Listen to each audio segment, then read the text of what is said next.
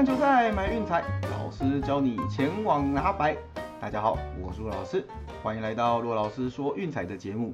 哦，昨天的比赛相当的精彩哈，那不过战绩上是比较可惜一点，一共是一胜三败。好，来看一下昨天的比赛发生什么事吧。首先第一场比赛哦，太空人九比一大破红袜。啊，这场比赛前半段意想不到的投手战。哦，一直到六局上半，嗯，红袜牛棚接掌战局之后才开始崩盘，对，那最后也是大分过得莫名其妙。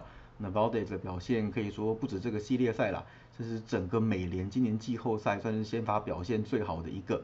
哦，那大分也算是惊险剪刀过盘了。那第第二场比赛的话是勇士以九比二，哦，靠着 Eddie Rosario 超越完全打击四之四的表现，哦，最后击败了道奇，那系列赛也三比一取得听牌的优势。对，那这场比赛小分哈，就像我们讲的，唯一担心一点真的是 Dave Roberts 之前那愚蠢的调度。对，Urias 的状况不知道如何。对，看起来啦，哦，就是在短休息的情况下去后援，又在短休息的情况下先发，真的影响他的表现。而且说也奇怪哈，不知道为什么掉了五分还不换头，呃，这算是惩罚性的调度吗？你那个跟教练关系不好是不是？呃，所以基本上，嗯，这场小分应该是栽在 Dave Roberts 的手上了。哦，那也没关系哦，反正比赛就是这个样子。所以说 NBA 的部分呢，第一场比赛尼克对塞尔提克，哦，这打到 OT Two 一百三十八比一百三十四，哦，当然是在例行赛的时候其实就已经大分了啦。这场比赛 Randall、Fournier 还有 Brown 的表现真的是太勇猛了，的命中率太高。对，那最后就是比分拉的比较大，哦，这场是比较可惜的点。那至于说 VIP 推荐的部分呢，哎呀，暴龙的让二点五，结果呢命中率低到只有三成。哦，那主场的首战最后是以八十三比九十八败下阵来，最后不敌巫师。这个身为暴龙迷真的是有点惭愧哦，面对防守这么烂的巫师，就自己在打铁，这很多空档都是自己没有进自己放的枪。对，那这个怨不得人了。所以昨天的比赛就是以一胜三败作收。好，那至于说今天哦，因为比赛真的是太少了哦，有一场就是国联的比赛，我们也都讲过，大家就简单带一下而已。所以这些内容哈，我想了一下，嗯，还是来做一下之前有讲过的，就是关于场中投注哦，A.K.A 走地或滚球的一些教学。那这些投注的技巧应该会对大家有帮助。当然了，我个人建议还是一样哈，就是那个场中投注能不碰是尽量不要碰。对，当然有些条件下还是可以出手的，那我们就会在待会的节目中做说明喽。好，那我们一样开始啊，先简单的看一下明天勇士对道奇的比赛。哎，先发投手是 Max Fried，面对道奇的牛棚车轮战，我们意外是 Corey Knebel 先发，那这个跟第一站的组合是一样的哦，所以我们的预测也不变。那差在于就是小分的部分我们就不碰了哦，因为到这边看起来两边的牛棚都已经燃烧殆尽，后面会出什么状况，我觉得很难说哦。而且看起来啦，双方打者的打击状况是很好的，已经撞了连三场大分哈，所以大小部分我们今天跳过。那我们的预测很简单，就跟第一场一样，看到 Max Fried 买勇士。对，所以我们推荐就是勇士独赢哦。看起来这个系列赛应该是四比一在这里结束的机会很高哦。没有什么夜长梦多啊，还要回到勇士主场去封王的没有？应该这一战就要把它给拿下了哦。至于说世界大赛呢，我想啊，应该今年的冠军会在国联这边哦，因为毕竟美联不管谁晋级，那个投手的战力都有很大的缺陷。那像国联这边也不是说打劫状况不好。真的是投手太强哦，受到压制，所以前面的表现比较吃瘪。对，但是到世界大赛，我想就是投手战力的差距会有很明显的分水岭。对，所以我想今年的世界大赛冠军应该落在国联这一边啦。啊，没意外，目前看起来，嗯，应该会是勇士的。好，那所以今天的推荐就是一场勇士独赢结束。啊，接下来哦，就来谈谈我们答应很久一直没有做的场中投诉技巧教学。那这边用比较简单、浅显易懂的方式哈，我们整理了三个重点给大家，我这边也一一为大家说明。那首先呢，第一个最适合投注的时间点是在比赛静止的中场休息时间，哦，就是那种在运动战对不对？要以计时为主的球赛，那中间会有休息时间，哦，像足球就是上下半场，篮球是上下半场，啊，冰球是分三节，对，美式足球是分四节。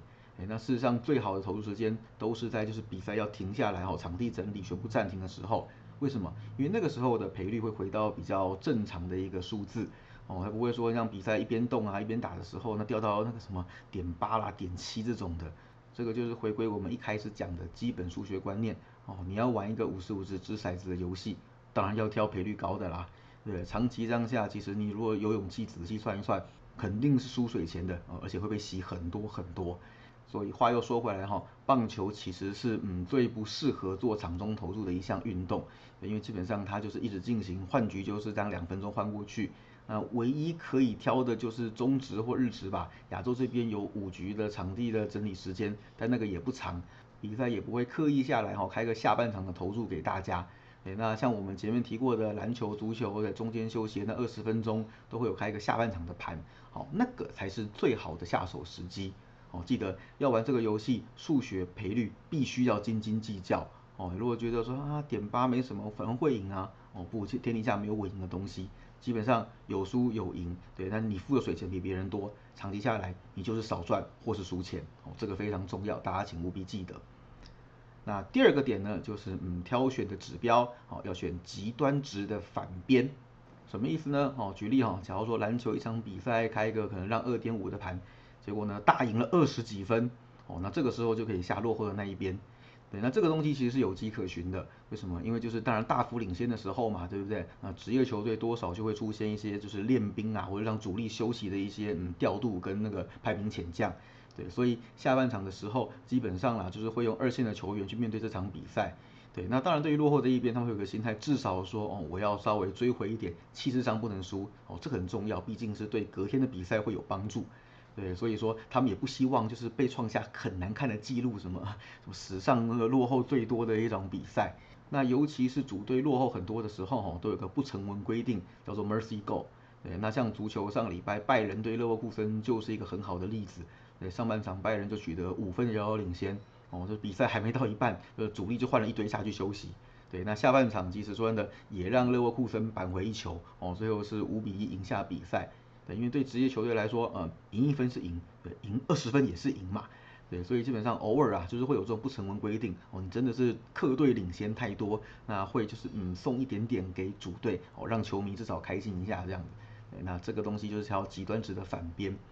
哦，那所以说啦，比如说像篮球可能让个六点五分，结果上半场结束领先个十分，哦，那个还好，那个就正常。这种比赛的建议是不要碰。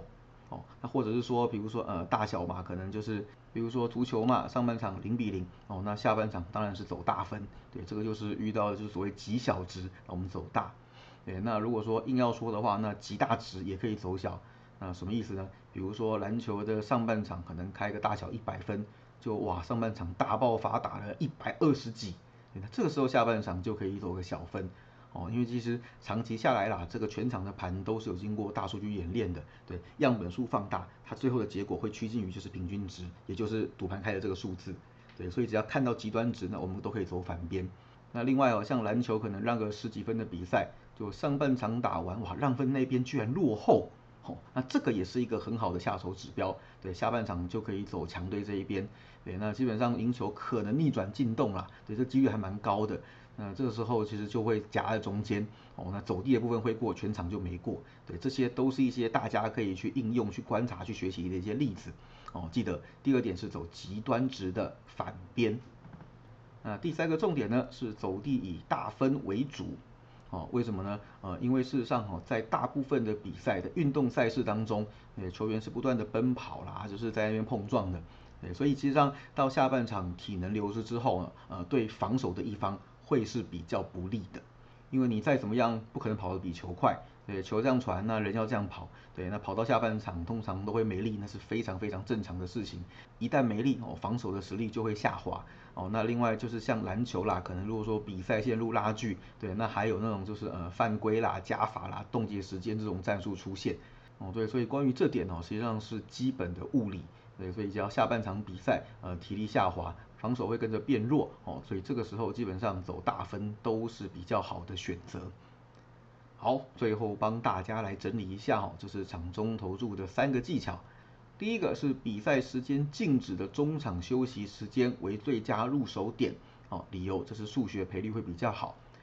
那第二个点呢是挑选极端值的反边来下手，哦，就是说比如说超大幅领先来下对面，对强队落后呃走强队，对那或者说出现极大走小，极小走大，哦以此类推。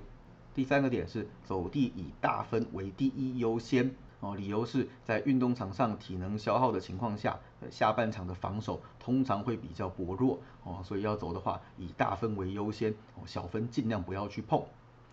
好，希望以上这些内容哦会对大家有帮助。那还是一样，再叮咛一次哈，走地我第一个建议都是不要碰哦。那真的要的话，就是我们今天教的东西，以场中暂停的时候哦，那个时候赔率会最好。那事实上要那个时候下手，等于是重新买一个下半场的比赛啊，赔率 OK，我们再来下手就行了。哦，那除此之外，真的建议不要碰，很重要，所以要一直强调。好了，那以上就是今天的节目内容，希望大家会喜欢。啊，我们的 NBA 早鸟套餐剩下最后两天，有兴趣记得私讯骆老师的 line 哦。喜欢记得订阅并分享我们的频道，给身边喜爱运动、热爱运彩的朋友一起看球赛、聊运彩。啊，欢迎加入我们的 line 群组讨论，不要忘记到我们的粉丝团以及 Instagram 按个赞哦。我是骆老师，我们明天见，拜拜。